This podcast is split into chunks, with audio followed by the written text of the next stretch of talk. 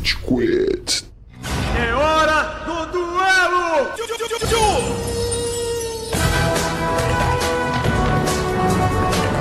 Fala galerinha do mal! Tá começando mais um episódio do Rage Quit, esse podcast maravilhoso, essa experiência audiofônica incrível, essa nave raivosa que nos leva a descontar todas as nossas frustrações diárias. Meu nome é Estevam e eu tenho aqui ao meu lado o Gustavo. Oi! O Cello. Eu quero dizer que hoje eu comi um estrogonofe bonzaço, velho. Obrigado, Cello. Lá em. Pinheiros, cara, um restaurante muito bom, mano. Os caras fazem estrogonofe que, ó, porra, delícia, velho. A gente tá sendo patrocinado por eles agora? Vou tentar, vou tentar, porque é realmente um belo estrogonofe. Ou seria mó da hora? E Amaral. Senhoras e senhores do júri, saravá! Pessoal, vamos começar com alguns recadinhos. É, vamos passar. do coração! Vamos fazer uma Essa chamada vai ser com a Gustavo. vinheta, inclusive. Vamos soltar algumas informações que a gente considera relevantes antes de entrarmos pra pauta. Por exemplo, Amaral, onde a gente tá no Instagram? Muito bom que você me perguntou, Estevam, porque nós estamos nas social media, nas interwebs, em vários locais diferentes. Nós estamos no Instagram, em RageKitBR, no Spotify, RageKit, no Deezer, RageKit, no SoundCloud, RageKit. Em breve no iTunes estaremos também, questão de tempo. E compartilha lá, segue a gente. É, fica de olho ali na notificação quando sair episódio novo toda quarta-feira. Quase todo dia tem um postzinho pra acuçar a sua curiosidade. Então siga lá, nos dê amor, que nós devolveremos com muita qualidade de conteúdo. E com mais amor também. E com qualidade de vida, E com qualidade de amor. pra você e pra sua família. É, é da life. Então, reforçando, tem episódio novo toda quarta-feira de manhã. Fiquem ligados. E se vocês quiserem ajudar de alguma forma a contribuir com a pauta, notar que a gente errou algum tipo de informação passada, por favor, entrem em contato via redes sociais. Nos passem suas observações, seja ela- elas quais forem, ok? Res- Responderemos em até três dias úteis. E se você quiser dar uma ajuda, pode mandar o saco de dinheiro pra casa do Cello, que o Cello tá aceitando uma ajuda também. Porra, é isso aí. É, Ó, galera, se você tiver alguma sugestão de pauta, alguma merda que a gente falou, tem várias, tem um cardápio aí, é vasto. É... Igual do restaurante de estrogonofe hoje. Cara, você quer fazer o pitch desse lugar mesmo. Era bem bom. É, manda lá no seu direct, a gente vai responder e vamos fazer uma vez por mês um episódio só de feedback, só comentando o que vocês falaram. E quem sabe a sua sugestão não vira uma pauta, não vira um programa, pô, então manda lá. Vamos partir pra pauta. Vamos partir pro nosso tema gostosinho. Trading Card Games é um tema um pouco mais rebuscado, que fala mais com o público nerd, mas que tem um potencial incrível, mitologias incríveis e muito conteúdo. Fala, Gustavo. Aperta o botão do Bing. O que, que é Trade Card Games? Ou TCG. Ninguém usa Bing, pode Caralho, crer. TCG, Trade Card Games, seria jogos de carta tipo Yu-Gi-Oh!, Magic e afins. Pra quem não fala inglês, tem que ser inclusivo. Figurinha do álbum do Brasil não é TCG. É, mesmo que você. Porque você não pode bater, TCG. Amaral, ajuda com a definição, Pelo mas... amor de Deus, faça uma definição. Não é figurinha, não é não sei o quê. Que o que é, caraca? Se é uma carta que você pode bater e não virar, A gente tá incentivando o raciocínio dos nossos fãs, tá? exato. O que, que de- diferencia um trading card game pra, por exemplo, Uno, pra Super Trunfo? O trading card game, além de ser um jogo, ele é uma coleção. Ele faz parte de uma coleção. Cada carta é uma carta especial, uma carta diferente. Que você pode trocar com o coleguinha, você vai na loja e compra, compra um pacotinho que tem várias cartas. Cada carta é única. E pra você além de jogar com aquilo, você pode colecionar. Olha, eu tenho todas as cartas de Yu-Gi-Oh! banidas no Japão. Olha só, tá ali, você tem. É sua especial. Esse é o cello. Ou você pode ter uma pasta cheia de carta rara na oitava série, virar pras crianças do quinto e falar que cada carta é 20 conto, 30 conto, 50 conto e sair com o bolso cheio de grana. Não que eu fazia isso. Não, você comprava. Eu, eu era criança da quinta série. Eu também. Esse é o ponto de um trading card game, de um TCG. Ele não é só um joguinho, não é como poker, xadrez. Cada cartinha tem um valor colecionável, como por exemplo estampas. Tem pessoas que. Seu tio velho que coleciona é, selos. Não sei se existe isso ainda. Deve existir. Estão morrendo. moedas, coleciona Moedas moedas, coleciona tem, coisas assim. O trading card game, além de jogo, ele tem esse aspecto colecionável. Tanto é que tem muita gente, por exemplo, que não joga é, Magic direito, mas gosta muito de Magic, manja muito de Magic, porque coleciona Magic. Coleciona as cartinhas. Ah, eu tenho todas as. Tenho a edição alfa completa. Uau! Nossa, esse cara é foda. Esse cara tem. Edição alfa. Vamos entrar em detalhes depois. Vamos chegar calma. lá depois, vamos chegar lá depois. e hoje em dia tem, tem um- vários é, TCGs que estão quebrando um pouco a regra, porque o que acontece? Não sei se vocês lembram daquele TCG é, que tinha um desenho na, na, na Jetix. Yu-Gi-Oh! Não, o Chaos. é, como é que é mesmo? What? Aqueles bichos que tinham um desenho, eles tinham uns monstros. Bakugan? Não, caralho. Gama Blade Duelo Blade Shaolin. reinventada. Não, Duelo Shaolin. Tinha cartinhas que eles entravam no mundo virtual e eles Digimon. um device. Calma. Eles entravam no mundo virtual? Puta, eu sei do que você tá falando. Ai, meu Deus. Descreve um. Code Lyoko. Não. Nossa, Code Lyoko Não é também foi Code Lyoko. longe. Tinha umas cartinhas do Code Lyoko. Tinha, mas não é esse. Não são os talismãs do Jack Chan, não, né? Não, caralho. Chaotic! Chaotic! É, exatamente. Nossa, Claro, cara, quem que não lembrou nostálgico. disso? o Gustavo não conhece, aparentemente. Não, Chaotic foi um, um dos primeiros TCGs a não existir de forma física. O que era bizarro, porque um dos aspectos poderosos do TCG é ser colecionável. Eu posso ter a cartinha, eu posso guardar a cartinha. O Chaotic, como outros apareceram depois, é, você não você tinha a cartinha no seu banco virtual, mas você não podia pegar a cartinha e falar, eu tenho, olha só minha cartinha. Não, ela tava lá. Então, hoje tá isso acontecendo com o próprio Magic. Hearthstone sempre foi, sempre que é aquele TCG da Blizzard, mas é um TCG, TCG 100% virtual. Eles até tentaram fazer, fazer uma versão física, só que eles falharam miseravelmente e hoje eles são o TCG, o TCG virtual mais jogado do mundo, né? Sim. Sim. Por, É um por pouco tempo. Por pouco tempo. Ah, mais detalhes, você vai ter que escutar esse podcast. O Amaral tá? vai fundar um, um novo estilo de jogo. Ou eu, eu teria um super trunfo de advogados, mano. Aí, tipo, Eu sabia que teria. habilidade, perversão. Quem seria o super trunfo? O super trunfo? É. Nossa, cara, isso é uma discussão doutrinária. Harvey Dent. Não, que Harvey Dent? É Rui Barbosa. Harvey o advogado. O Bunnyman. É. Sim! ele, ele seria um bom super trunfo. Quem é o cara de terno? Quem é o gato de bico? Obrigado. É, introdução feita, a gente começou a pensar nessa pauta e a gente teve uma ideia de quais TCGs falar, porque a gente tem diversos, vários relevantes, o Hearthstone, que é o mais jogado online que o Cello comentou anteriormente, valeria Dragon ser Ball tem mencionado. TCG, brother. Dragon Ball Star Naruto Wars tem também. TCG, World of Warcraft tem TCG, tudo tem TCG hoje em dia. A é gente tem um TCG de explorada. nós quatro. Tem quatro cartinhas. Meu deck é todo baseado em lobos e bares da, de Pinheiros. Meu deck é todo baseado na- nos estúdios Walt Disney. Eu invoco o Buzz Lightyear, forma de Dona Marocas. Ah, o meu deck é todo baseado em tributos. e burocracia. O deck do Amarelo ganha do nosso assim de lavada. Eu invoco Dona Marocas, você não pode, você não tem direito autoral pra isso. Droga! Você perdeu, eu te processo. Eu invoco o bar da esquina da minha casa. Você tá dirigindo bêbado, você tá preso. Quando a gente analisou os TCGs mais relevantes especificamente para o Brasil, a gente chegou em três nomes principais que o ouvinte provavelmente conhece. É Magic, que é só o TCG mais jogado no mundo, 38 milhões de, de jogadores espalhados pelo mundo, então ele é não só o TCG, mas o jogo de cartas mais jogado. A gente tem Pokémon, que é uma febre até hoje. Meus priminhos são viciados como eu era quando eu tinha 10, 9 anos. E a gente tem o clássico Yu-Gi-Oh! porque é as cartinhas do demônio, as cartinhas do demônio têm que ser citadas. Exato, a sua escola provavelmente baniu elas de serem jogadas e você tinha que fazer o host do, dos, do- dos duelos no banheiro masculino, no banheiro de deficientes. Não dizendo que eu fazia isso, mas. pra quem não lembra por que que Yu-Gi-Oh! era a carta do demônio, só dando esse leve contexto, é que lembra que há muitos anos atrás, quando Yu-Gi-Oh! foi lançado, lá naquela primeira geração da Ilha do Duelo, uma criança pediu carta de Yu-Gi-Oh! pra mãe, a mãe não quis dar, a criança assassinou a mãe. Acontece, né? Por que não bane o crack? É, exato. Aposto que Viu? muita gente já matou a Pode mãe usar crack. crack na escola à vontade e ninguém tá falando nada. Exatamente, é um absurdo o que acontece nas escolas. Principalmente nas escolas paulistanas O Amaral tá chocado. particulares. que porra é essa, irmão? crack na escola, você não, ah, você não usava crack Você na não escola. usava crack na sua Tá escola. brincando, né? Ah, o Amaral era o outlier. Eu não, não, não gosto de crack. Eu vou um bagulho mais leve, tipo heroína. Preciso estudar. Eu só gosto de oxi. Podcast! Esse é o Estevam toda manhã de gravação.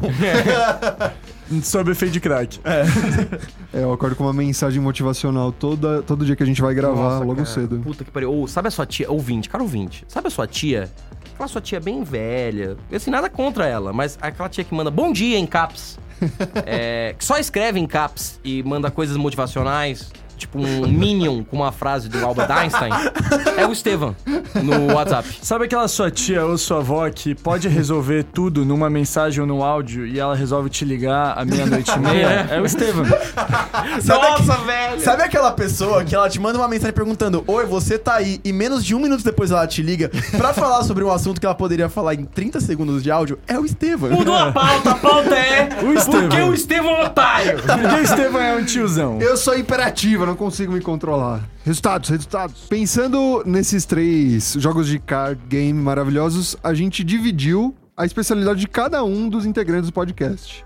Óbvio que o Cello é o mais nerd por definição, ele entende um pouco de tudo. É o super trunfo. Bullshit. Ele não entende nada de Magic. Não, de Magic o Amaral ganha de mim assim de 800 mil a zero. Nossa. Ele zerou os pontos de vida sem tomar um dano. Cara, Magic é vida. Magic.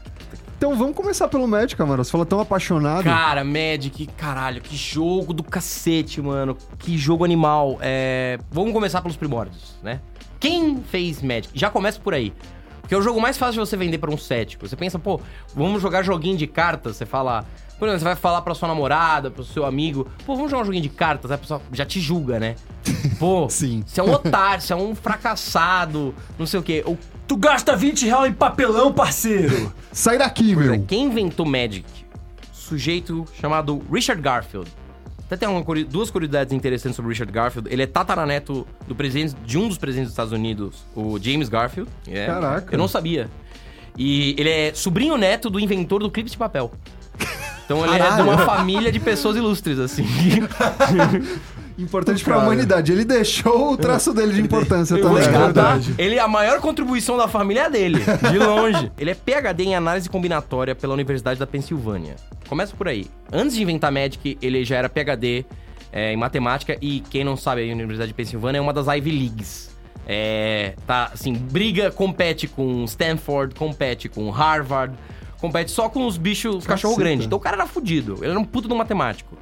E aos 13 anos ele conheceu o D&D, Dungeons and Dragons. Você que não conhece, sabe aquele joguinho que o pessoal do Clássico. Stranger Things joga? Brinca no Obrigado porão. pela referência, Amaral, eu te amo. Stranger Things. Exatamente. Things. Aquele joguinho de jogar dados, fala, vou fazer tal coisa, joga um dado. O número é alto, eu vou fazer tal coisa assim. O número é baixo, eu não vou fazer tal coisa. Você tirou um, você vai se fuder. Esse joguinho. Tomou dano crítico. RPG clássico. Só pra dar um, um exemplo mais claro de como é que funciona o negócio do dado, é quando você tá lutando contra um dragão, daí você tira um dado alto, tipo o dado tem 20 lados, você tira um 17 e você corta um pedaço da asa dele. Aí você vê que você tá fudido porque você não vai ganhar e você tem que jogar um 20 pra convencer o dragão que você não cortou a asa dele. Aí você conhece. Carisma e você, check. É, você conhece, convence o dragão que te viu cortando um pedaço da asa dele, que você não cortou a asa dele. Não, não contente com isso, o dragão ainda te dá uma carona de volta pra casa. Com a asa quebrada. É, D&D não é só isso. Mas Boa envolve... definição. O Richard Garfield, quando tinha 13 anos, ele conheceu D&D, que era um jogo é, produzido pela Wizards of the Coast, que essa, era essa empresa de desenvolvimento de jogos, uns nerdão dentro de um... Raiz. É, de, raiz. um- de um porão nos Estados Unidos fazendo o jogo.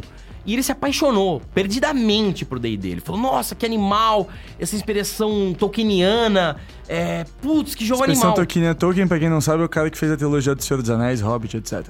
É, exatamente. muito mais. Ele começou, ele ficou obcecado por jogos e começou a desenvolver jogos com 13 anos. Ele ia inventando jogos dentro da família dele, jogando com os amiguinhos, até que ele inventou um jogo, depois que ele já era formado em matemática, ele formou, inventou um jogo chamado Robot Rally, que era um jogo louco, que envolvia, tipo, robozinho, você tinha que montar o seu robô com cartinhas, era muito doido o jogo. Que maneiro. E ele foi apresentar pra Wizards of the Coast, que essa era a empresa do D&D. Ele falou, pô, se tem alguém que produziria esse jogo... Entende que é- vai me entender. Exatamente. É a Wizards.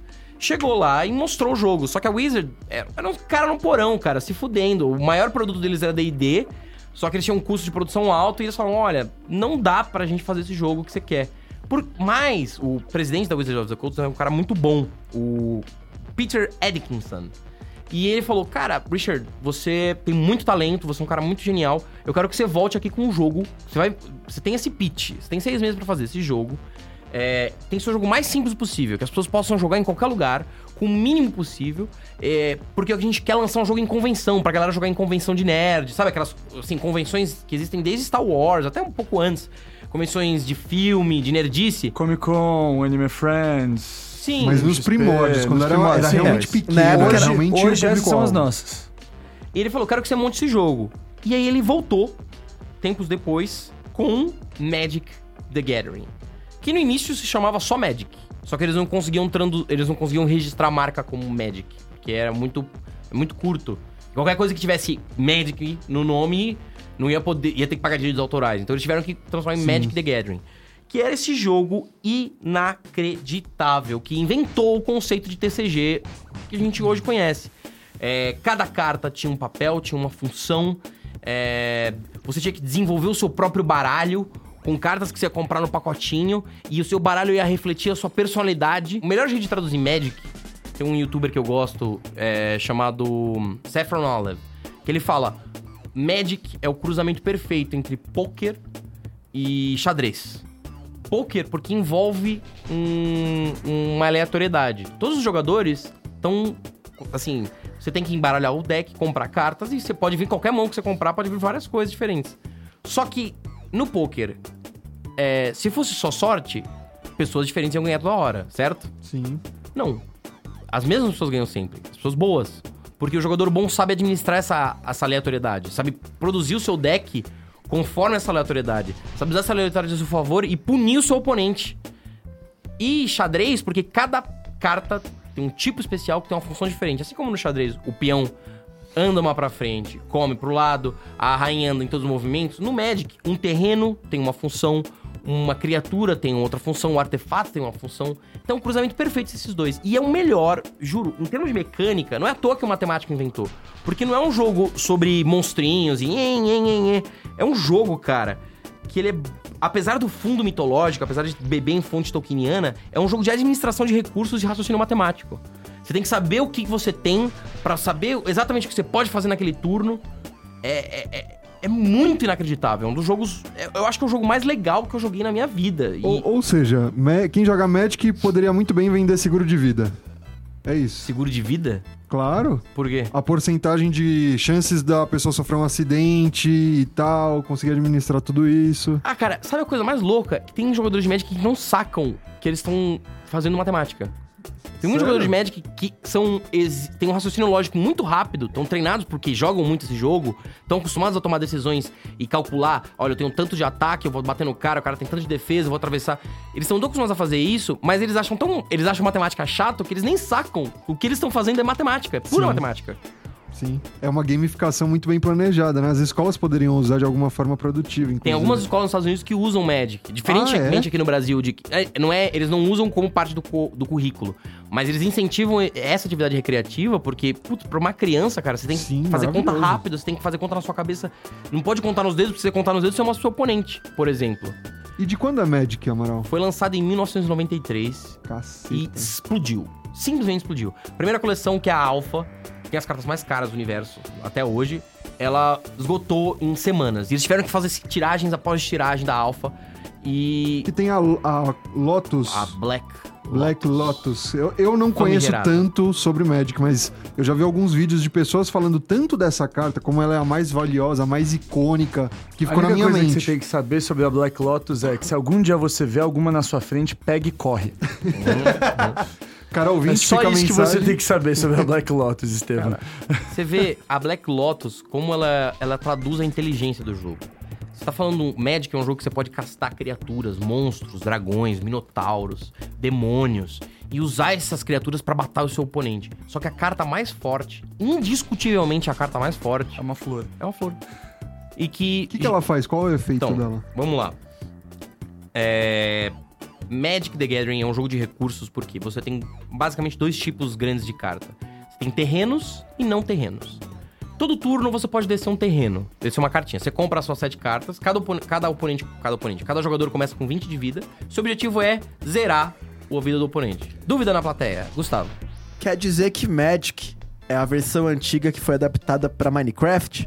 Você só vai mexendo com o terreno? Não. De certa forma, se você pensar assim. Você tem que administrar, você tem 10 pedras de areia e 10 pedras de concreto. Você tem que montar uma casa. Não, são cinco tipos de terreno. Ah, é, tem mais. montanha. Não, cinco não. São seis tipos de terreno básicos: montanha, planície, ilha, pântano, floresta e ermo. Wastes, que é mais recente. Mas enfim. Que é, e esse, cada terreno dos básicos tem uma cor. Tem uma cor vermelho, azul, verde, branco e preto, e incolor com wastes. E quando você vira esse terreno, ele gera uma mana. Você, quando- todo turno você pode descer um terreno. É uma cartinha que tem um terreno. Tem uma fotinho de uma montanha, de uma floresta, de alguma coisa. Você desce. Você pode descer um por turno. Toda vez que você vira aquele terreno, ele gera uma mana. E você Uma- pode usar mana pra invocar algum tipo de criatura, magia. Exatamente. Só que as criaturas têm números diferentes de custo de mana. Então, o que acontece? Você tem que ter vários terrenos. Você tem um bicho muito grande, muito poderoso. Você tem que ter vários terrenos pra poder girar. Isso só pode descer um por turno. Para descer esse monstro.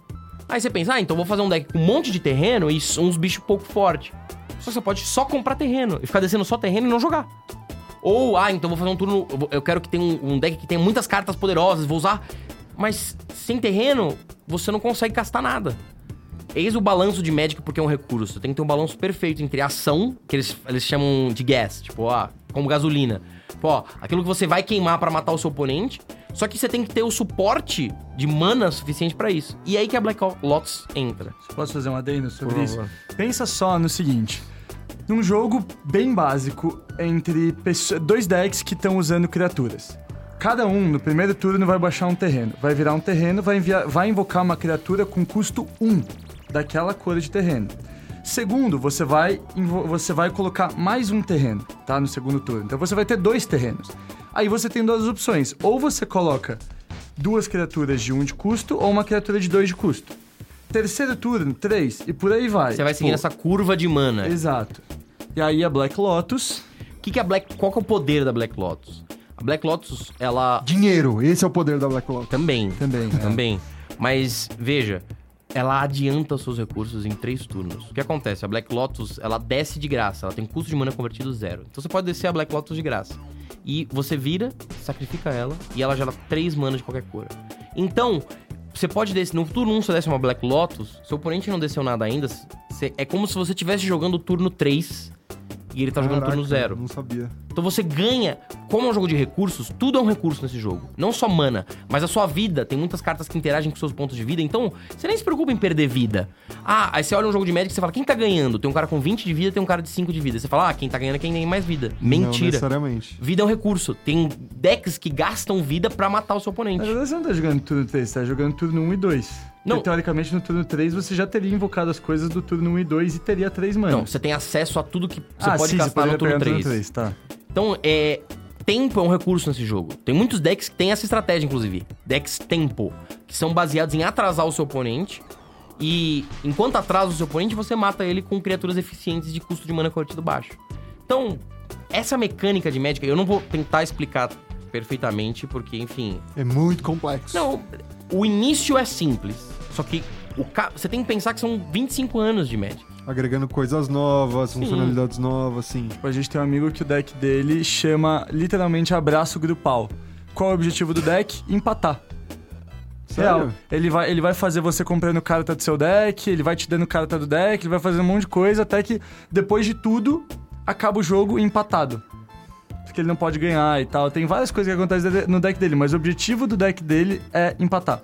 Que E bizarro. ele sempre consegue. Ah, e, e tem uma coisa que eu vi de Magic, porque eu joguei quando era criança. Sim. É uma oportunidade até de aumentar a audiência, o público que conhece, que é a animação que tá pla- planejada pra sair pelo Netflix, né? Sim, sim. Pelos Russo Brothers, inclusive, que dirigiram Vingadores. O Magic, ele tá num turning point. Porque Magic, assim como quase todas as coisas nerd, de nerd, elas são coisas nichadas, né? E o Magic foi crescendo como um nicho. um- um- assim, como que Magic era lançado? A Wizards patrocinava uma lojinha em vários lugares do mundo. Essa lojinha vendia pacotinhos. As pessoas começavam a jogar porque iam pra lojinha e falavam, "Ah, o que, que você tá vendendo aí? E isso foi explodindo. Então o Magic começou de uma forma muito descentralizada. Não teve investimento, uma puta empresa que falou, não, a Wizards of the Coast é uma puta empresa hoje, vende. Wizards of the Coast é controlada pela Hasbro. Então, tem- Olha isso. é, é uma puta empresa que tem um, um porte gigantesco e que não investia direito. Os únicos investimentos da Wizards em divulgação eram torneios. Inclusive, todos esses torneios que a gente tá acostumado. Ah, torneio de Pokémon, torneio de Yu-Gi-Oh!, torneio. Até os esportes. Tudo isso foi é, precedido pela Wizards, fazendo torneio de Magic. Os campeões, sabe esse negócio de Heavyweight Champion do UFC, o Hall da Fama do NBA, tudo isso a Wizards já fazia com Magic. Assim, o Hall da Fama é mais antigo, da, do NBA é mais antigo que Magic. Mas. Eles adaptaram essa ideia muito bem e, e é orgânico pelo que você tá falando, porque Sim. foram anos e anos nichado, nichado e agora tá aumentando num- nível assustador. Sabia que Magic foi o primeiro torneio de TCG que já teve uma campeã transexual? Não, não, não, sei se ela é campeã, ela é top, top, eight. alguma, top 8, ela é top O que, 8. que acontece? Magic é um jogo Pô, de legal. aleatoriedade. Então, nem sempre o melhor vai ganhar.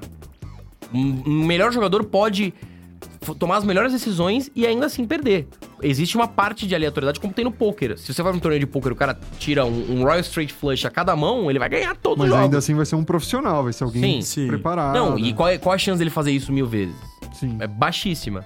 Só que no Magic, justamente por essa área, o campeão ganha os prêmios tudo. Mas pra você avaliar um bom jogador, você tem que olhar quantos top 8 eles chegaram.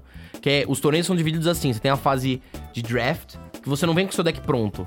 Você vai lá na Wizard, você vai lá no torneio, eles te dão um 4 ou 5 pacotinhos. Você tem que montar o seu deck com o que vier no pacotinho, pra você mostrar que você é um bom deck builder. Que da hora, não E- sabia de nada disso. Exatamente. E aí você faz mata-matas. Até vo- você- conforme você vai fazendo mata-mata, você pode perder até uma vez. Você chega nesse top 8, que são os oito melhores jogadores do torneio. E aí eles fazem uma chave cruzada. Não, mas antes do top 8 tem 16 e... Não, isso no mata-mata do, do draft. Ele vai, ah, o vai draft, reduzindo. o... Ah, eu achava que o draft ia bem antes, que antes do top 30 cacetados, sei lá, 100 e tanto, já, Nossa. tinha, já era deck mesmo. Mas isso daí é tipo um torneio Chunin, velho. É, não, Ah, é puta muito grande. merda. O É último torneio de. Magic deu um prêmio de um milhão de dólares pro Ave. vencedor. E, inclusive, a gente tem um dos melhores jogadores de Magic da atualidade e de todo- todos os tempos, é um brasileiro. É o Paulo Vitor Damo da Rosa. Tá brincando, é sério? É ele Brasília? Pegou, ele pegou mais de 10 top 8 nos últimos campeonatos. Ele é fudido. Acho que ele é de Porto Alegre. Ele se é não do me time. Fireball, não é? Que é um puta time fudido, Fireball. gringo. Ele, ele não é. Só, ele é do time Fireball pra competição, mas o time Fireball, além de ser um, um time de Magic de jogadores profissionais, ele também é um canal de conteúdo. E o Paulo Vitor, ele tem agora um- uns canais próprios, além de trabalhar no Channel Fireball. E o cara é muito bom, o cara é animal. Ele joga muito bem no, no último play, no último Pro Tour, que é o, são o nome do campeonato. De Amon Cat, ele ganhou e assim, de A lavada. Moncat é uma coleção baseada na mitologia egípcia. É, Nossa, por- surra de informação isso daqui, que maneiro. Não Cara, sabia disso. Cada coleção de Magic, por exemplo, você pensa. Ah, eu falei da Alpha, Beta, as primeiras coleções. Como que sai uma coleção? É assim, Wiz- o Wizards cria 300 novas cartinhas. E essas 300 novas cartinhas são. É, de- elas são referência a um plano. O universo de Magic é assim: é um multiverso e cada universo chama-se plano. E cada plano tem uma temática. Tem um plano de Amonkhet, que é egípcio. Tem um plano Kaladesh, que é steampunk. Tem um plano de Nistrad, que é gótico. E aí tem lobisomens, tem vampiros, tem zumbis. Cada plano segue uma lógica. Então é... Cara, é um jogo incrível. Nossa, puta que pariu. O Amaral tá Eu um emocionado, caraca. É, você pode fazer deck de tudo. O, Jack, o Cello gosta de lobinhos, um folha do caralho. Ele tem um deck de lobisomens. eu gosto de máquinas. Eu tenho um deck de, um deck de artefatos monstruoso. Tem um deck da Disney. Pode ter um, um deck de... Fadas. Princesas. De fadas Tem tem. fada. Yes! Fadas é bem forte. Só que as fadas são, não são nada Disney, as fadas do Magic. Não tem problema. Agora fazendo uma ponte, nesse pique de investir mais dinheiro que a Wizards tá fazendo, eles anunciaram essa série nova. Porque o lore de Magic, a história de Magic é muito legal. O próprio jogo, que eu falei, ah, dois oponentes, 20 de vida, tem que zerar a vida do cara. A ideia desse jogo é o seguinte: são dois magos poderosos, planinautas, sujeitos que são capazes de atravessar esses mundos e que estão procurando nas suas bibliotecas, nos seus decks, Feitiços. feitiços pra ganhar do outro mago. Cara, legal. É, tem um lore muito rico, é muito legal, cara. Gente, sério, vá atrás de Magic, é muito bacana. Vai numa local game store, numa lojinha. se você colocar, entrar no site da Wizards, www.wizardsofthecoast.com.br, vai ter um mapa que tem todas as lojas de Magic no Brasil. Tem muitas. Vai lá. Participa de um evento de pré-release, por exemplo, que são os, os eventos que de pré-lançamento das coleções novas. E você vai se apaixonar. É um jogo muito incrível que envolve lógica, matemática, é animal. Cara, Lá na Vila Mariana, então. onde a gente estudava, tem uma bem grande chamada Domain Games, que é bem legal. Pô, maneiro. Mas aproveitando essa ponte que você fez, mano, eu queria fazer outra com a Hasbro. Porque a Hasbro, além de ter Magic, ela tem um outro joguinho TCG que é um pouquinho famoso, que é Pokémon. É um absurdo o tamanho disso até hoje, cara. Eu, eu tenho primo pequeno. Eu fico espantado o quão eles entendem, querem brincar, querem jogar, são extorquidos pelos, pelas crianças da oitava série. Até hoje, isso é uma cultura que ficou, tá ligado? Esse negócio de roubar a criança da quinta série é tão tradicional. É, isso é crime. Não pode, tá bom, gente? Tudo bem, eu era criança da quinta série também. Ah, a gente é assaltado pra depois assaltar. A vida é assim, é, mano, é um o ciclo da vida do Rei Leão. Cara, é muito The óbvio. Circle of Life, passando uma faca numa criança. Tudo que, o sol, tudo que o sol toca, garoto da quinta série, não te pertence mais. Mas... Mas o que vocês podem falar sobre o jogo TCG de Pokémon? Bom, Pokémon vocês já sabem como é que fundou, mas a história da criação do TCG de Pokémon, como é que funcionou? Foi criado no Japão, óbvio. Foi criado em nove- 1996 pela Media Factory, inspirado no jogo Pokémon Red, Blue e Green. A primeira parte da. Os primeiros. As primeiras séries de cartas que, que foram da Pokémon Company mesmo. Foi só em 2003, porque antes ela pertencia ao Wizards of the Coast. Que foi o que o Amaral tanto falou até agora. É, porque a Nintendo chegou pro Wizards e falou, pô, a gente precisa fazer um jogo. Vocês são os caras que manjam o jogo, vocês só inventaram o melhor jogo do mundo, que é Magic. Exato. Vocês podem fazer um jogo de Pokémon, e aí eles elaboraram a mecânica de Pokémon, foi tudo inventado pela Wizards. Tanto é que é, é meio derivativo de Magic, é um pouco mais simples Sim. do que Magic, apesar de ter uma identidade própria.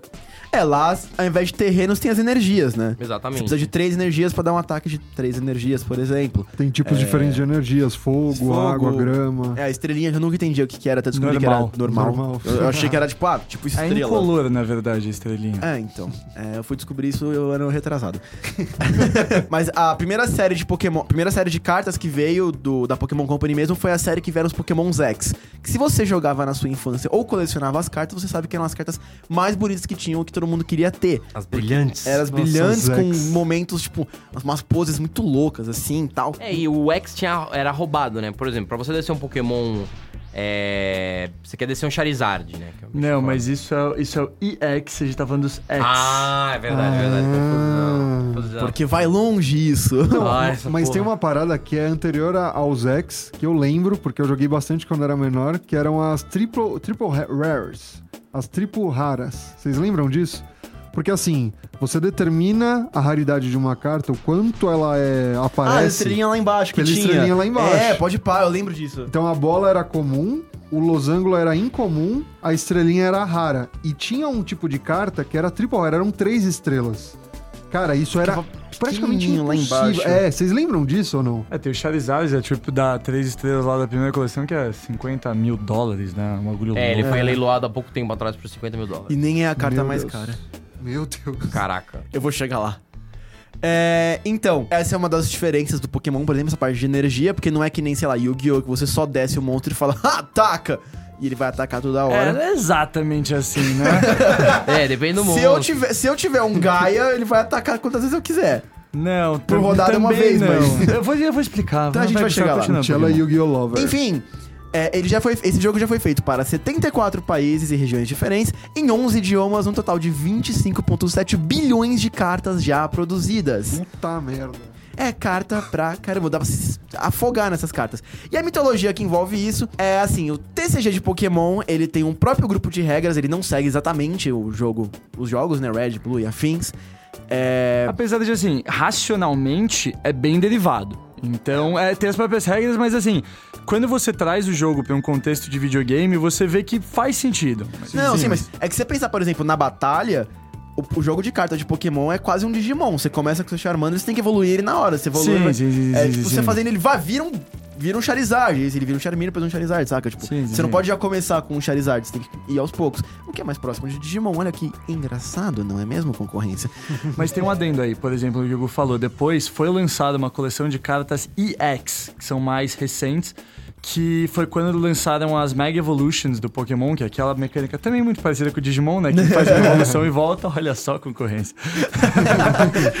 e essa coleção, todos os Pokémons EX, tanto os que tinham uma Mega Evolução quanto os que não tinham, não precisavam evoluir.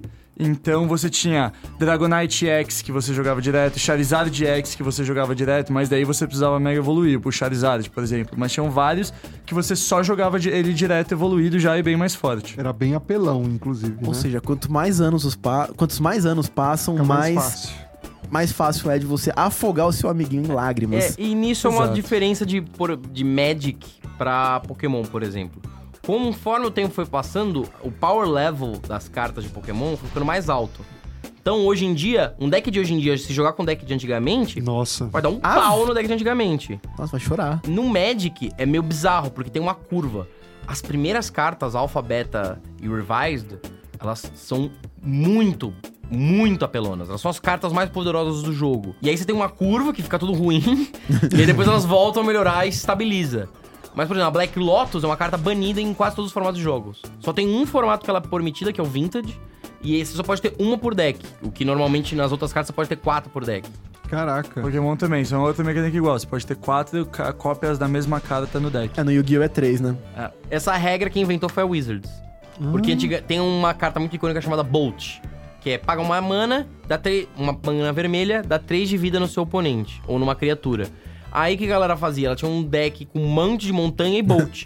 e aí, cada carta que você comprava, 3 de vida, 3 de vida, quem comprava mais Bolt mais rápido vencia. Acabou. Aí eles falaram: não, isso restringe a criatividade do jogo. A gente quer que as pessoas explorem outras formas de dar dano, outras maneiras mecânicas. Então eles restringiram. Essa regra quem inventou foi a Wizards pro Magic. 4 por jogo. E é uma regra que o Yu-Gi-Oh! copia. Mas o Yu-Gi-Oh! fez 3. 3, mas é- tem uma restrição de É, número. sim, sim, adaptado. Bom, e aí, qual que é o objetivo do jogo de cartas de Pokémon? Bom, o Pokémon, como funciona o jogo? Assim como numa batalha Pokémon do Game Boy, do desenho e afins, são seis Pokémons contra seis Pokémons. Só que não precisam ser necessariamente seis Pokémons diferentes, e seu deck não necessariamente precisa ter seis Pokémons diferentes. Você pode jogar com um, quatro cópias de um Pokémon só. Tem aquele Pokémon icônico, o Metagross, que tem um deck que é só Metagross. baseado nele, que você usa só ele e mais algum outro Pokémon, porque o objetivo é você comprar muita carta e ele dá dano conforme você tem cartas na mão. Então você tem, tipo, dois Pokémons. E, e daí como funciona? Antes de você tem um deck de até de 60. Todo, todo mundo joga mais ou menos com 60 cartas, incluindo energia, as cartas dos treinadores e dos Pokémons. Outra coisa que a Wizards inventou. 60 cartas, Yu-Gi-Oh! é 40 Cara, menos tá também, muito patrocinado diferentão. pela Magic, É, cada coisa que você falar que a Wizards inventou, eu vou parar você e vou falar, a Wizards fez isso. E, e daí como começa? Você embaralha o seu deck, tira seis a cartas. Wizards inventou isso. Embaralhar também, é, não foi qualquer cara em 1100. Não, antes, pra, pra jogar truco, irmão, você tinha que comprar um baralho novo. Tirar da caixa e ver a ordem que vem. Mas você tira seis cartas, deixa essas cartas viradas pra baixo na sua mesa, porque essas são suas cartas prêmio. Como funciona o jogo? Você vai colocando seus pokémons, evoluindo eles, colocando energia neles, itens, usando cartas de treinadores pra tunar os seus pokémons e bater no pokémon do seu adversário. Toda vez que você derrota o Pokémon do seu aniversário. Do seu adversário. do seu Parabéns pra você! Toda vez que você derrota, você pega uma ou duas cartas prêmio. Antes era só uma. Duas aconteceu justamente quando eles trouxeram os pokémons EX e depois os pokémons GX. Os EX são os que já entram evoluídos no, no, no campo e os GX são os pokémons que têm um ataque especial que só pode ser usado uma vez por turno, que normalmente é muito foda. Que é aquele... Como é que é o nome do negócio do Sun and Moon? Que você tem um... Alô, é, Z-Move. Z-Move. É tipo um É Z-Move. tipo um Z-Move. tipo um Exato. E justamente eles colocaram essa parada de você tirar duas cartas prêmio quando você derrota um Pokémon EX, porque os Pokémons EX são muito fortes. Então eles valem mais, entendeu? E consequentemente o jogo acabou se tornando, se tornando muito mais rápido. Bela introdução, Tia Lu. E é isso aí. E só uma coisa engraçadinha sobre, sobre Pokémon também. A gente tava falando do valor das cartas, né? A carta mais cara de todas era uma carta que ela era recebida pelos jogadores que, tipo, que se saíam melhor nos torneios, né? Então ficava em primeiro lugar, por exemplo, nos torneios de antigamente. E essa carta, a especial dela é a de 1998, que é uma carta que é o Pikachu Trophy, que é um Pikachu segurando um troféu. E a carta é 380 mil reais. Meu. Só, só, é só 380 mil reais pra uma carta. E isso é um conceito muito interessante. Por que que essas, porque essas cartas, elas formaram, por serem de trocas, elas formaram uma economia por trás delas. Tem o dono da loja que compra uma caralhada de pacotinho pra abrir, guardar aquelas cartas e depois que elas ganharem valor vender. Tem a gente que troca online. O que acontece? Há muito tempo atrás, a Wizards que reprintou. Ela tinha feito a alfa com várias cartas pesadas, a beta com várias cartas pesadas, e aí ele- eles depois fizeram na revise reprint daquelas cartas. E os colecionadores ficaram putos. Falaram, porra, eu comprei essas cartas na expectativa de ter um valor econômico agregado conforme o tempo foi passando. Você não pode reprintar elas, porque senão elas perdem valor, elas passam a ser só papelão. Então a Wizards criou um compromisso, que é a Reserved List, a lista reservada. As cartas que estão nessa lista não podem ser reprintadas, Caraca. não podem ser refeitas e elas não podem ser refeitas funcionalmente também. Eu não posso ter uma carta que não é Black Lotus, é a Black Orquídea, que faz a mesma coisa que a Black Lotus. Não. Não, mas tem umas derivações da Black Lotus que não é o mesmo efeito, é um efeito mais ou menos semelhante. Tem o Lotus Petal, Sim. é, Lotus Field. Cara, tem um monte. Mas a- o Pokémon segue a mesma lógica. Você não pode reprintar aquela coleção porque ela tem um valor agregado histórico, entendeu? É, Essa, no caso, pra você ter elas, teria que, se não fosse comprando, você teria que ganhar um torneio no Japão. E exclusi- matar quem ganhou o torneio no Japão. exclusivamente em 1998. Mas, por exemplo, por mais que exista essa reserved list, na verdade o Pokémon não segue tanto essa regra. Porque, por exemplo, você tem aquele Charizard caríssimo que custa 55 mil dólares e ele foi reprintado. Todas, as, todas essas cartas foram reprintadas na coleção Generation. Só que eles foram repri- reprintados simplesmente como cartas normais. E daí, tipo, tirou a raridade deles. Daí, e daí essas cartas normais são só papelão mesmo. Sabe o que é pior, velho? Eu, eu tava vendo a lista das cartas que mais valem do Pokémon e eu descobri que eu tinha a 17, velho, que era um Machamp. Caraca, eu tinha ela, mano, e eu, não- eu não sei onde ela foi parar, velho. Eu fiquei muito triste porque ela era 900 dólares, tá ligado? Porra. Nossa, Nossa, acabando o programa, vamos pra sua casa, Gustavo. Partiu É, procurar exato. essa porra, Não, mano. vira e mexe aparece notícia nos Estados Unidos do cara tava tipo, ah, vou fazer uma venda de garagem, eles abrem umas caixas antigas, ah, tem uns pacotinhos antigos antigo de Magic, isso aqui nem deve valer nada. Aí o cara abre lá e plou, encontra uma Dual Land original que custa por volta de 3 mil, 4 mil dólares. Na casa dele, largado, no chão. Tipo, É, é foda. Sendo usado de ninho de rato. É, eles aparecem naquele programa Pawn Shop, né? Do É, History sim. Channel. Trato feito. É, teve um dia que um cara chegou com 10 edições do primeiro Charizard lá, da primeira coleção, e pediu. Ele colocou, vai, eram Charizards diferentes, alguns eram japoneses, inglês, espanhol e tal, um monte de coisa. E daí ele pediu 500 mil dólares pro Rick, que é o cara do Pawn Stars. É, cara e da- do meme. O cara do meme, Ei, exato. Rick, isso me parece falso. Aí, aí eu vim dizer com sobrepeso, dá uma olhada assim, meio fé, séria pro bagulho. Vin Diesel com sobrepeso e cavanhaque. É, mas daí ele pediu 500, do- 500 mil dólares. Ele chamou um especialista em brinquedos e card games e o cara avaliou que a coleção não valia 500 mil dólares, valia Valia tre- mais. 390 mil. Só que daí o Rick não deu uma contra-oferta porque ele achou que isso tava fora da expertise dele e ele não ia conseguir vender. E o único cara dentro da loja que conseguiria vender, ele não confiava nele. Então, É que era o gordinho. é, o do cabelo de, do rabo de cavalo. Que chato. Imagina se quando isso foi no ar, tipo, o cara vem no programa, ah, a gente não vendeu porque você não confia em mim. Ah, Não, a pior que ele é a escada do programa. É, Tipo, ele é eles mesmo. só zoam. o- É Choi, sei lá o nome dele. É um. O cara cabeludinho, ele é só a piada do programa. Então eles zoam ele. Mas ele foi ele quem fez a maior venda da história do programa até hoje, ironicamente. É sério? É, eu não lembro o que que era, mas tem um negócio que tem um, tem um vídeo que é muito clássico no, no YouTube que você procurar, é tipo... é, Troy makes the, makes the greatest sale so far, tá ligado? Tipo, e ele fez a maior venda. Tudo, tudo isso e muito mais no próximo episódio. É, histórias do History Channel. Não, brincadeira. pelo amor de Deus. bom, então acho que agora a gente já pode jogar, cair pro Yu-Gi-Oh! É isso? Bota a musiquinha do Yu-Gi-Oh! Yu-Gi-Oh!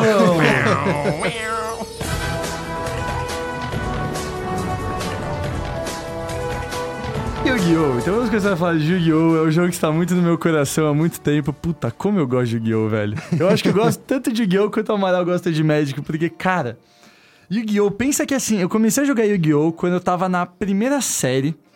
E daí, e eu fui a primeira criança da minha escola. Minha escola era uma escola de padre, pagou, passou, que na minha sala tinham eu e mais três. Passou. Uma Eu- escola de padre pagou passou. Isso são coisas Pagou o quê, conflitantes. tia? São zero conflitantes. Pagou o que na escola de Dinheiro. padre? Ah, Mas. Mas. Mas daí, cara, eu fui. E eu lembro que, cara, na, na minha sala tinha eu e mais três moleques.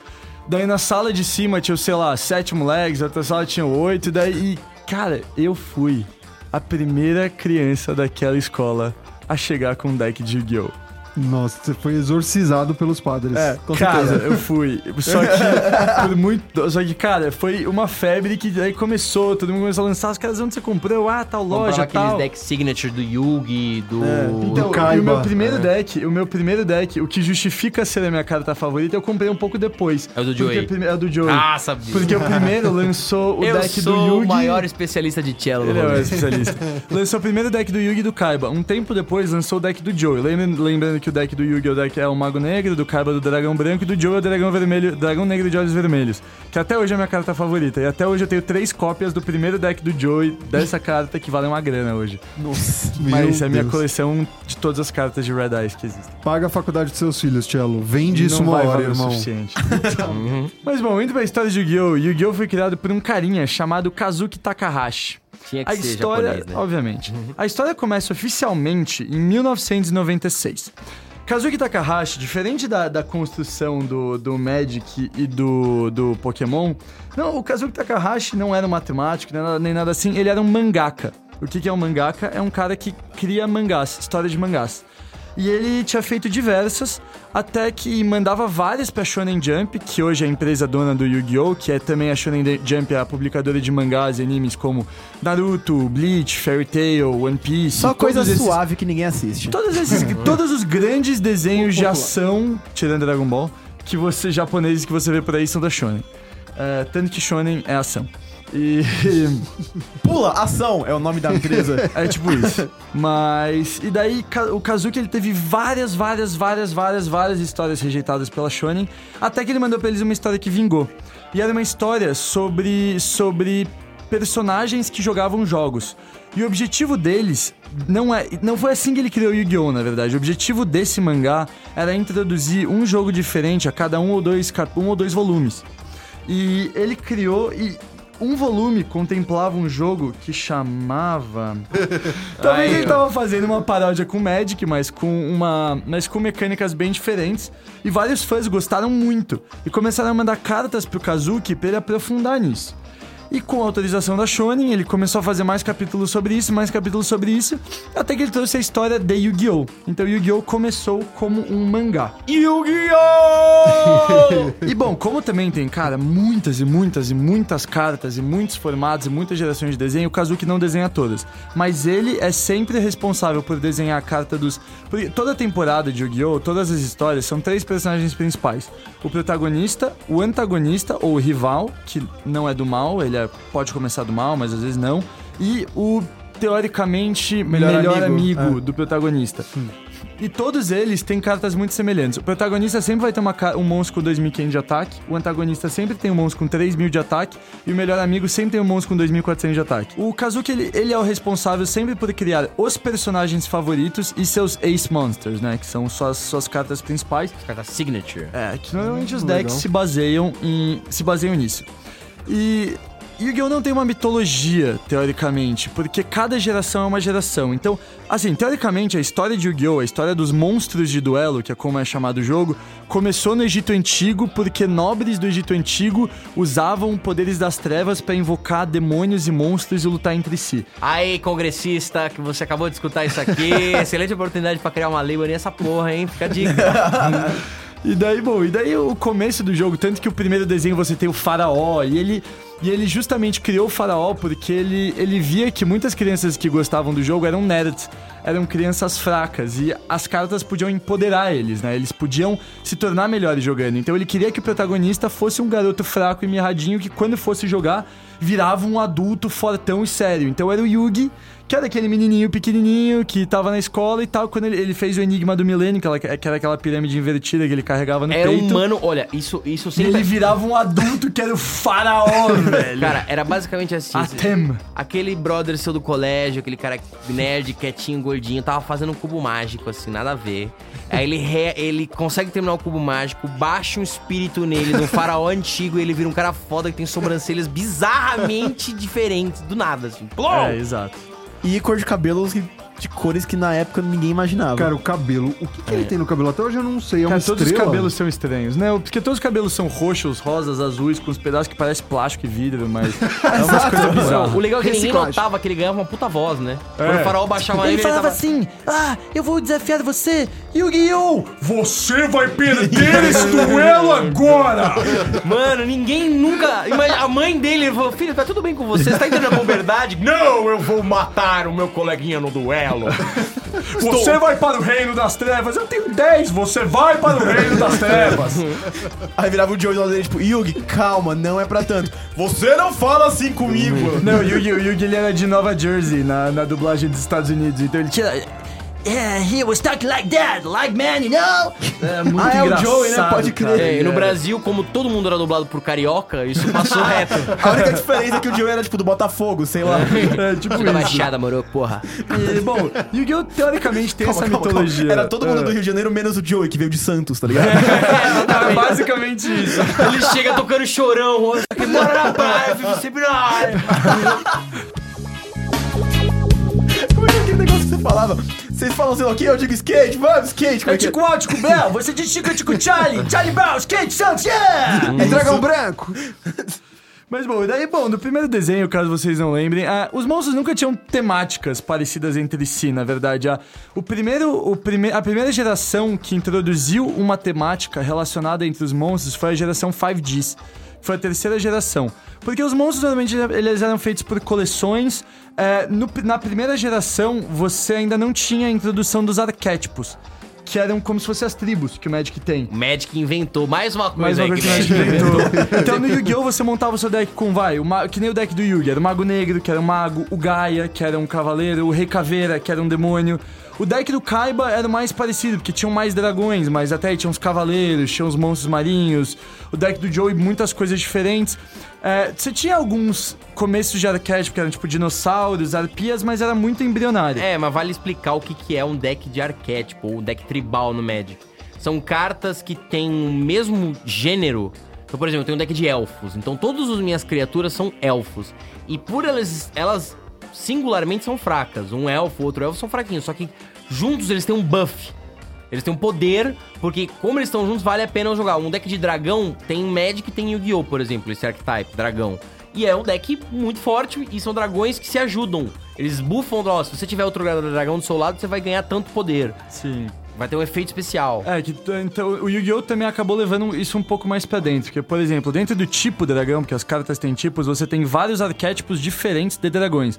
Como o dragão branco tem um deck próprio e o dragão negro também tem um deck próprio.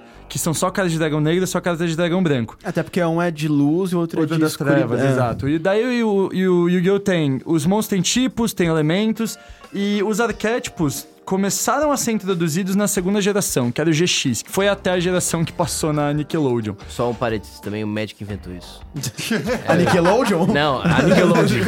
Não, agora você falou, todos os monstros têm é, o tipo, né? E o um elemento. atributo. Sim, é, eles têm uma cor O e um Magic tipo. tem o, a cor, um bicho azul, um bicho vermelho, um bicho preto e tem o tipo.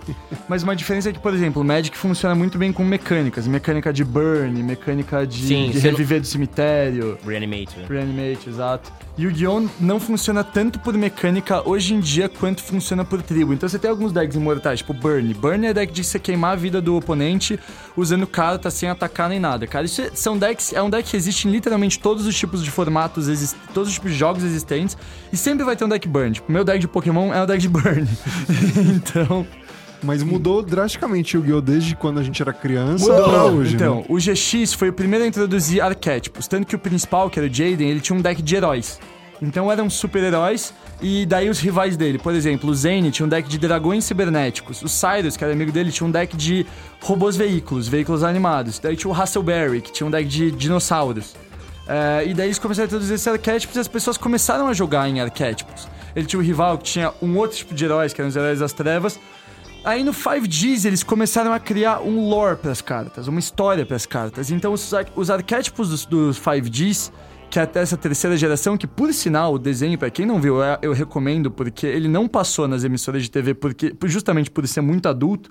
Porque o tema principal era preconceito e era riqueza contra pobreza. Então, os principais duelistas, eles viam li- vi- viviam literalmente numa favela, no lixo. Eles achavam cartas no lixo, construíam motos, que eles duelavam em motos, que eles achavam as peças na, na sucata. Nossa, tio, isso é muito japonês, mano. E eles Que é tipo queriam... uma visão deturpada do ocidente. É, exato. Tipo, E eles no queriam ir pra... ocidente. Todo mundo, Todo mundo tem moto moto e vive no lixo.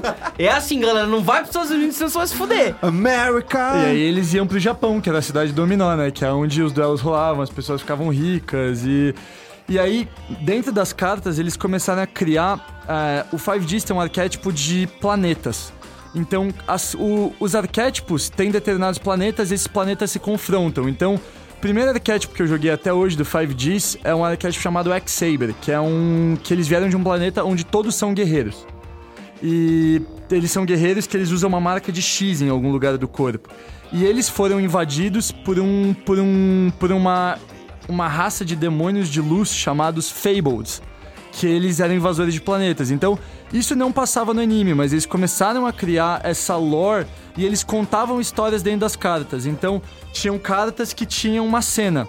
E se você fosse juntando várias cartas do me- do mesmo arquétipo, você conseguia desenvolver uma cena. Tem uma carta icônica da primeira geração, Buster Blader, que terminaram a história dele na terceira geração de Yu-Gi-Oh!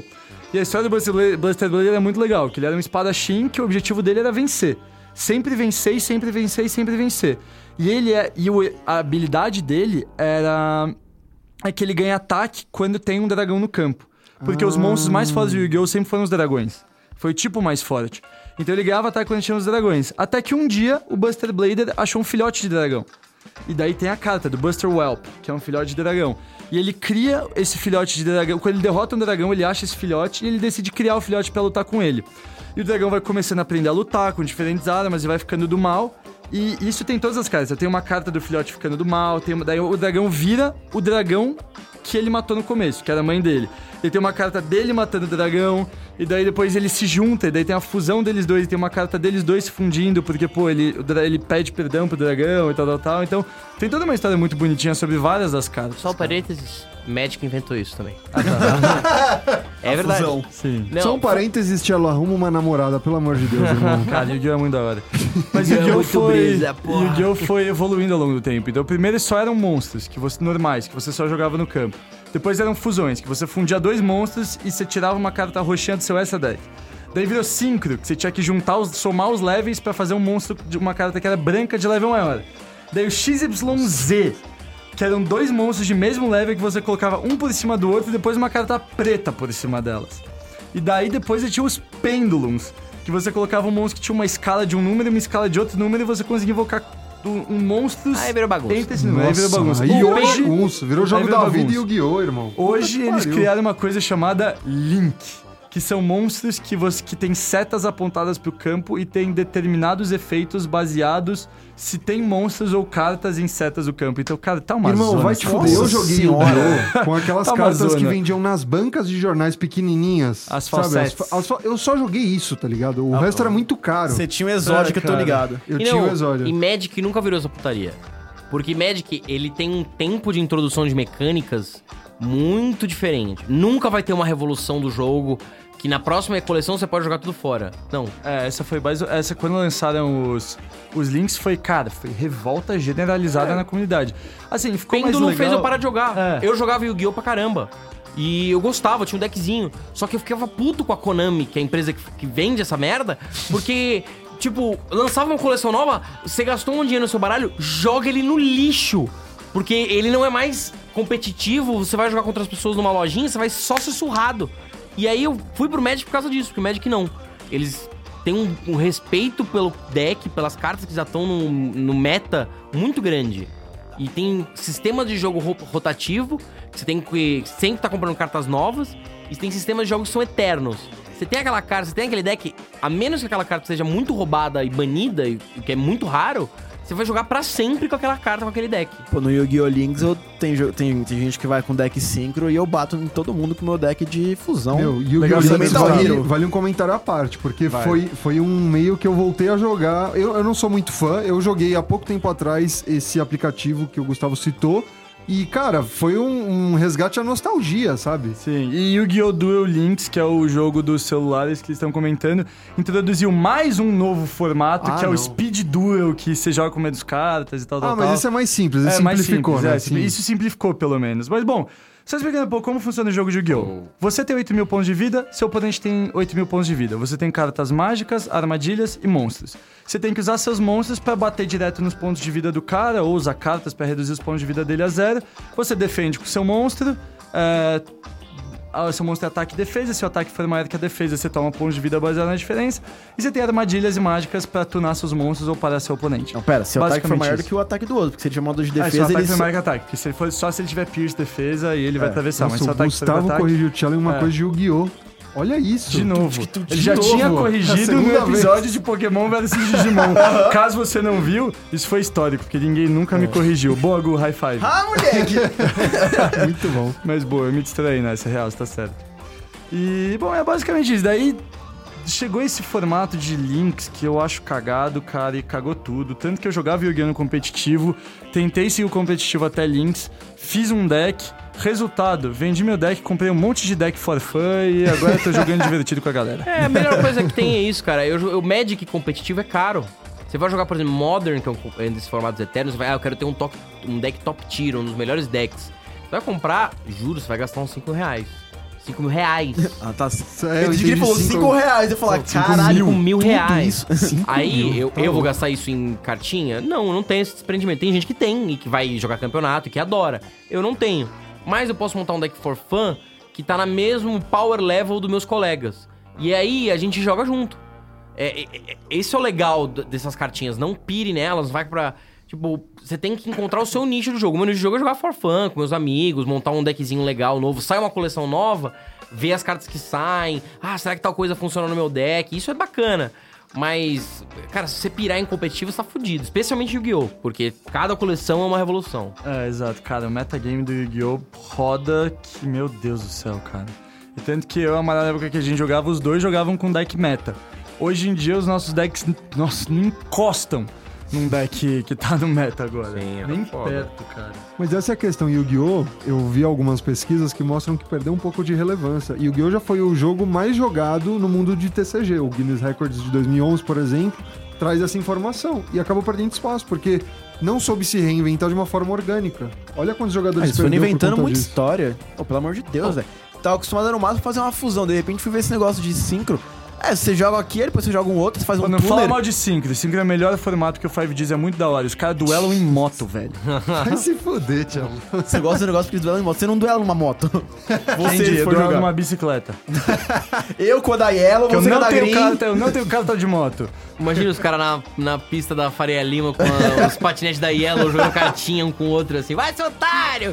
E as cartas tudo ficando pelo caminho, né? Tipo, eu jogo aqui o. Puta, era o Mago Negro ou era o, a, a Maga Negra? Não vi. Ah, é o Mago Negro, velho. Nossa, eu lembro até hoje que, cara, quando eu tava no. Quando, quando começou essa mania de ter Blackberry e celular. é, Essa mania. lembra que a gente. Lembra que a gente jogava. quando começou o negócio, lembra que a gente jogava Yu-Gi-Oh! na escola? Lembro. E a gente mandava por mensagem o que a gente tava usando.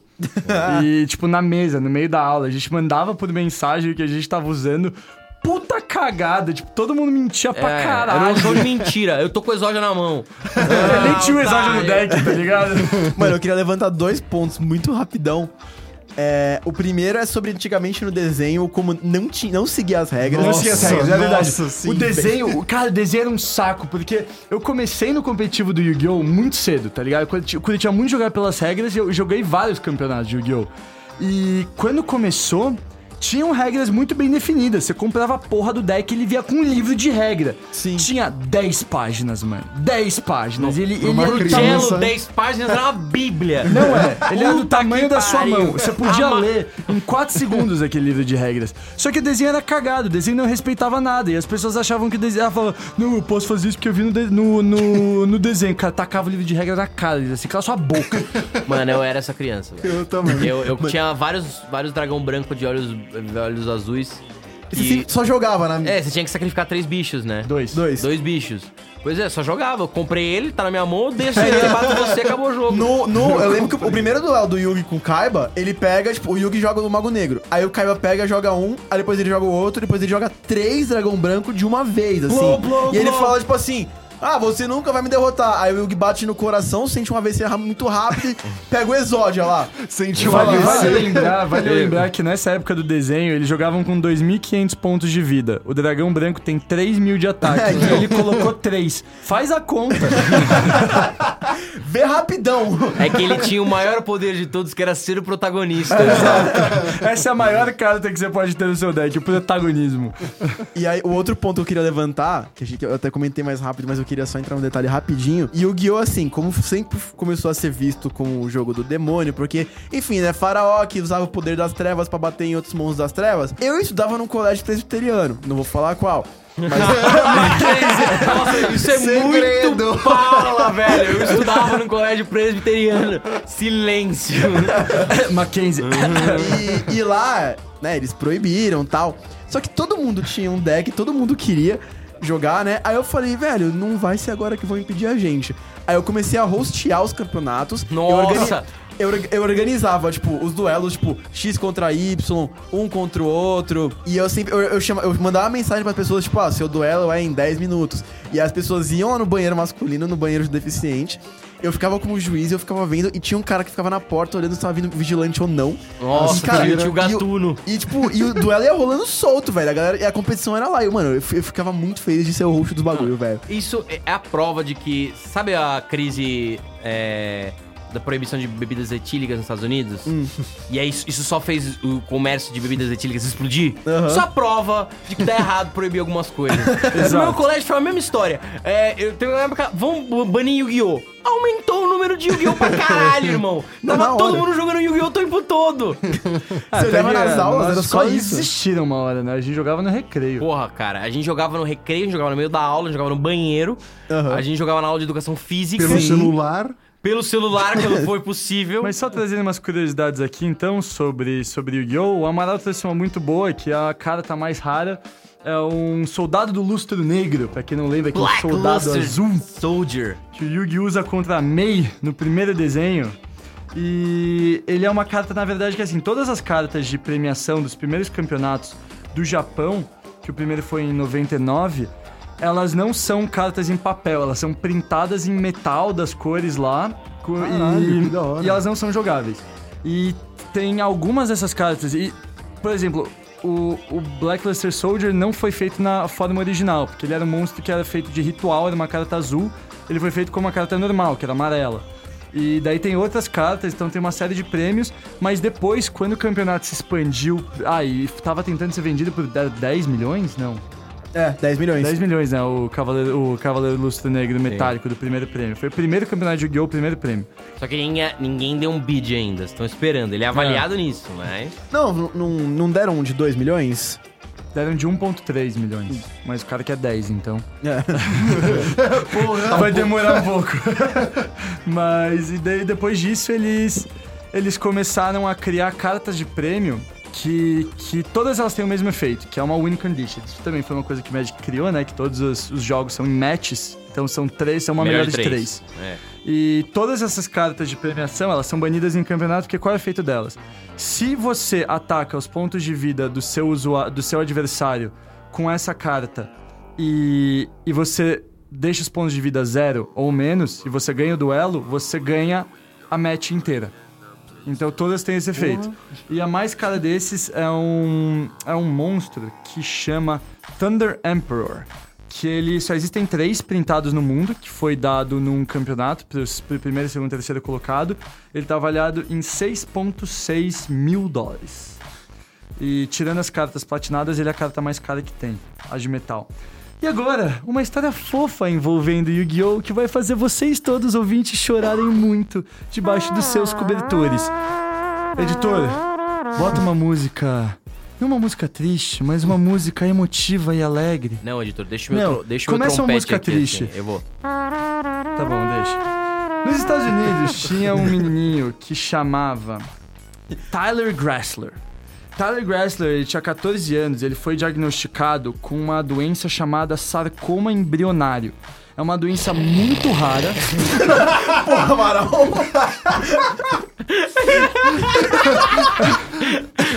Esse nome escroto, velho. Sarcoma embrionário. Parece que ele mano. deu pro no saco, mano. Sarcoma. Desculpa, Eu vou voltar no começo. Você vai contrair sarcoma, Amaral. É, vai ter sarcoma embrionário, Ai, você vai ter três criança. bolas, seu bosta. Bom, Vamos é, pro inferno. voltando. né? Voltando. Agora chegou a hora de contar.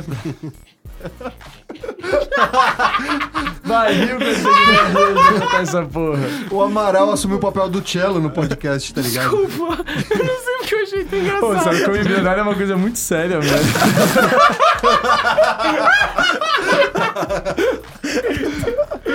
Para de falar essa palavra, por Eu vou favor. falar mais uma vez, você tampa a boca. Tá bom. Cara, a gente tava. Desculpa, velho. Você não vai conseguir Oh, contar essa God. história. Eu vou conseguir. Fala Vai. condição, chama de condição. Tinha uma É, coisa. Eu vou. Tão fofa. Muito Tinha fofo, uma mano. doença.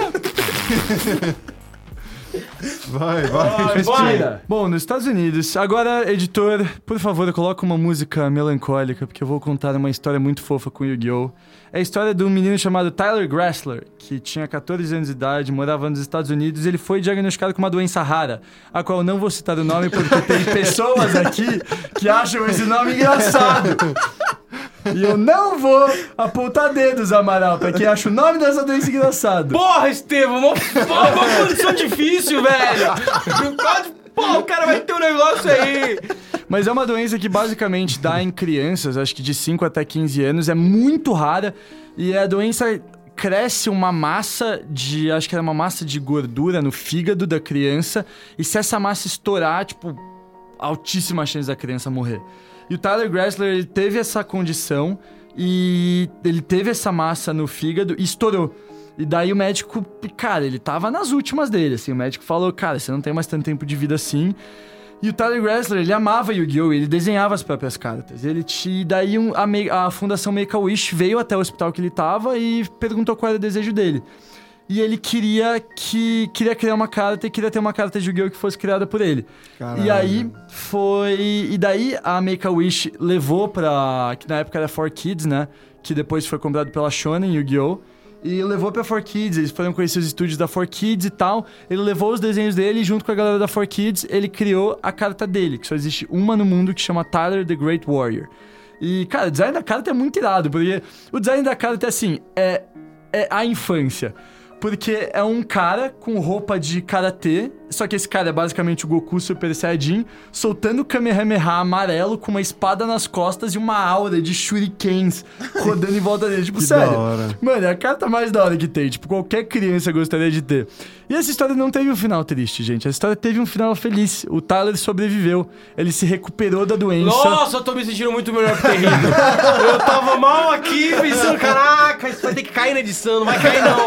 Agora Ele isso vai até o fim. Ele sobreviveu e até hoje, e mesmo depois de muitos pedidos, não printaram, não reprintaram Tyler the Great Warrior, porque, cara, é a única carta que só o Tyler tem.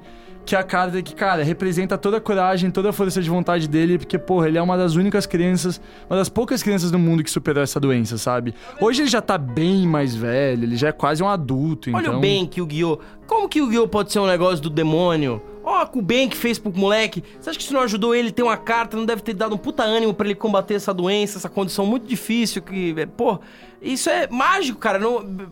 Tá vendo como as pessoas se envolvem com isso? Não é um negócio Sim. de satanás, é uma coisa bonita. Exato. Quantos de ataque tem o Tyler? 2.800? Nossa, que noob, mano.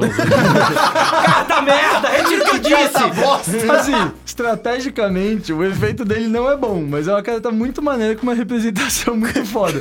tipo, Acabando com a magia, tá ligado? não, uma não história é, tipo, bonita. não é, tipo, é uma carta que, cara, é uma. Assim, no, no começo do jogo, é que hoje, cara, o jogo desenvolveu muito. Então, na época que foi criada.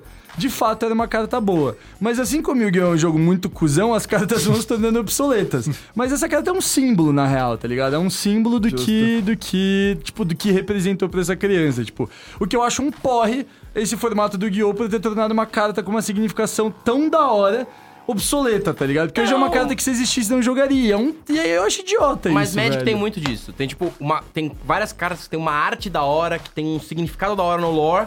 Mas ela não joga no meta. E daí? Se você ama aquela carta, eu tenho um deck de Undying, que é uma mecânica cagada. Que ela é ruim. Só que eu acho animal. Foi o meu primeiro deck. Tem uns bichos que voltam do graveyard. Pô, do cemitério. Eu achei animal e eu tenho um deck. Ele é ruim. Mas eu jogo com ele porque eu gosto dele. É, o meu deck de lobisomem é a mesma coisa. Ele é, É, ruim, mas ele eu acho ele muito da hora. Inclusive, reprintaram uma nova coleção que vai sair agora no sábado. Um lobisomem que você vai gostar, mano. Um Ah, é? fudido. É, amigo. Se chama Gabumon. A gente tem um fechamento, um pensamento a respeito desse segmento que tá cada vez maior relacionado a trading card games. Eu tenho um. Vai, Amaral. Cara ouvinte, você que tá acostumado a julgar, fala, "Ah, o sujeito joga Magic, ele é um nerdão, ele é um otário, não sei o quê. Ele joga Yu-Gi-Oh! Ele é um man-child. É, ele é um man-child. O Shell já escutou isso.